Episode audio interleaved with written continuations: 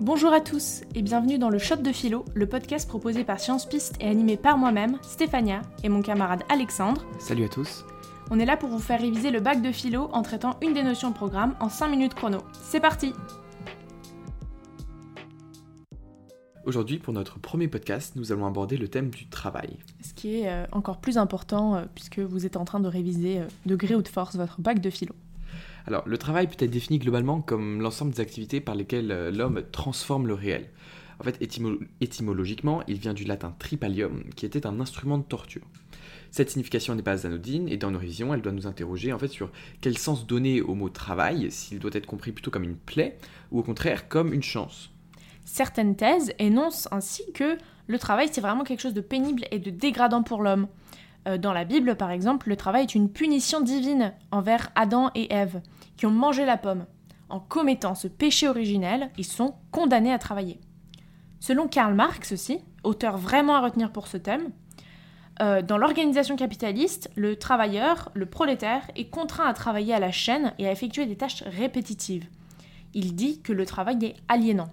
L'aliénation, c'est un processus par lequel euh, quelqu'un est vraiment dépossédé de ce qui le constitue, c'est-à-dire qu'il devient une espèce de coquille vide qui ne réfléchit plus, qui est vraiment comme un robot, qui n'éprouve plus de sentiments et que rien ne peut perturber. Il devient une espèce de zombie, quoi.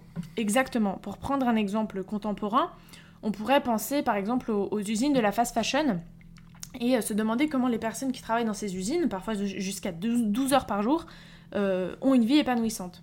Cette thématique, euh, on peut aussi la retrouver dans les temps modernes de Charlie Chaplin et n'hésitez pas à la, à la- à la citer dans vos copies. Alors certes Stéphania, mais si le travail dans telles conditions euh, peut certes être aliénant, euh, certaines personnes euh, peuvent prendre beaucoup de plaisir et se retrouver dans les tâches qu'ils font. Par exemple moi en train de faire ce podcast. Tout à fait Alexandre, et c'est ce qu'avance Bergson. Selon lui, l'homme est un homo faber, donc un homme qui est capable de fabriquer ses outils. Et, euh, et selon lui, donc c'est vraiment ça la preuve de l'intelligence de l'homme, c'est le fait de- que l'homme puisse fabriquer lui-même, puisse créer, puisse écrire, et, euh, par cette création, il sort de son état animal et il fait société. Selon Hegel aussi, euh, le travail est un processus par lequel l'homme se discipline en, en- avec la patience pour acquérir un, un savoir-faire. Il dit notamment le travail nous forme en ce qu'il y a un désir réfréné. Enfin, Karl Marx aussi nuance ses propos et apporte sa brique à l'édifice en expliquant que le travail est un processus par lequel les hommes s'accomplissent et peuvent se construire personnellement, s'ils trouvent une satisfaction à faire des belles choses. Il dit notamment l'homme se contemple lui-même dans le monde qu'il a créé. En fait, le problème dans le travail, c'est surtout la domination, les rapports de force qui se créent entre le patron et les employés, par exemple, qui font que les employés peuvent perdre leur libre arbitre. Alors, dès lors, si le travail peut être euh, tantôt une forme d'asservissement s'il est aliénant, ou alors tantôt une libération, ce qui nous permet euh, voilà, d'échapper à notre animalité, alors n'est-il pas possible de, de classer ces différentes formes de travail dont euh, est capable l'homme?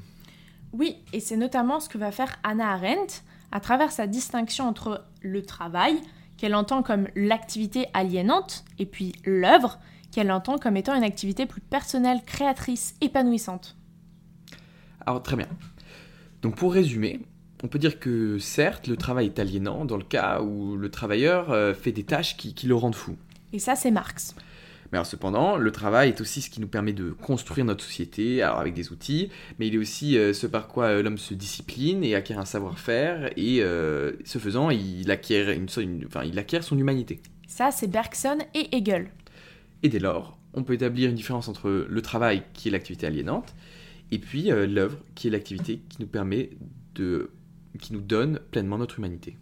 Oui, c'est ça. Et on peut ouvrir là avec euh, une autre notion du programme de terminale qui sera abordée dans un autre podcast, qui est la technique, qui est donc l'ensemble des moyens qu'ont les hommes pour satisfaire leurs besoins.